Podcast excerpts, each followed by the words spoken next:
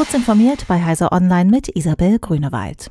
Der Bundesnachrichtendienst erhält breite Befugnis zum Hacken ausländischer Vermittlungsanlagen, Telekommunikationsinfrastruktur und der IT-Systeme von Internetprovidern. Dies hat der Bundestag im Rahmen der Reform des BND-Gesetzes beschlossen. Für die Initiative stimmten die Regierungsfraktionen von CDU, CSU und SPD, die Opposition war geschlossen dagegen. Der BND kann künftig offiziell in Computer und Handys von Ausländern im Ausland mit technischen Mitteln wie dem Bundestrojaner eindringen und heimliche Online Durchsuchungen durchführen. Für Daten aus einer Vertraulichkeitsbeziehung, etwa zu Geistlichen, Rechtsanwälten und Journalisten, gelten höhere Auflagen. Die in gut zwei Wochen startende Digitalausgabe der Hannover Messe soll Wirtschaft und Verbrauchern vor allem neue Technologien für mehr Klimaschutz durch vernetzte Energiesteuerung näherbringen.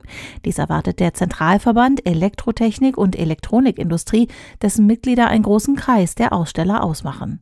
Die wichtigste Industriemesse der Welt läuft vom 12. bis 16. April, diesmal als reines Online-Format.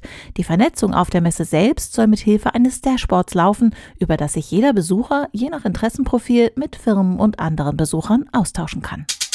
Apple hat seine vor allem in China beheimateten Produzenten aufgefordert, für eine schärfere Geheimhaltung bei neuen Produkten zu sorgen. Zahlreiche Forderungen stehen dazu in einem neuen Dokument, das dem IT-Newsdienst The Information vorliegt. Pikant daran, während der Datenschutz für Apple-Mitarbeiter, die die Fabriken von Foxconn und Co. besuchen, verbessert wird, müssen sich die Fertiger ihre eigenen Arbeiter noch genauer ansehen, als sie es jetzt schon tun. Sie werden aufgefordert, alle Angestellten, die an noch nicht offiziell vorgestellten Apple-Produkten arbeiten, einer Hintergrundüberprüfung zu unterziehen. Tesla ist wegen eines Anti-Gewerkschaftstweets seines Chefs Elon Musk und anderen arbeitsrechtlichen Verstößen in den USA zur Rechenschaft gezogen worden. Die Arbeitnehmerschutzbehörde NLRB stufte in einem Urteil unter anderem die Entlassung eines Mitarbeiters als illegal ein, der sich für die Gründung einer Gewerkschaft eingesetzt hatte. In Deutschland droht Musk Ärger mit der IG Metall. Noch bevor im brandenburgischen Grünheide das erste Auto gefertigt wurde, hat der Tesla-Chef schon seine Abneigung gegen Tarifverträge zum Ausdruck gebracht. Diese und weitere aktuelle Nachrichten finden Sie ausführlich auf heise.de.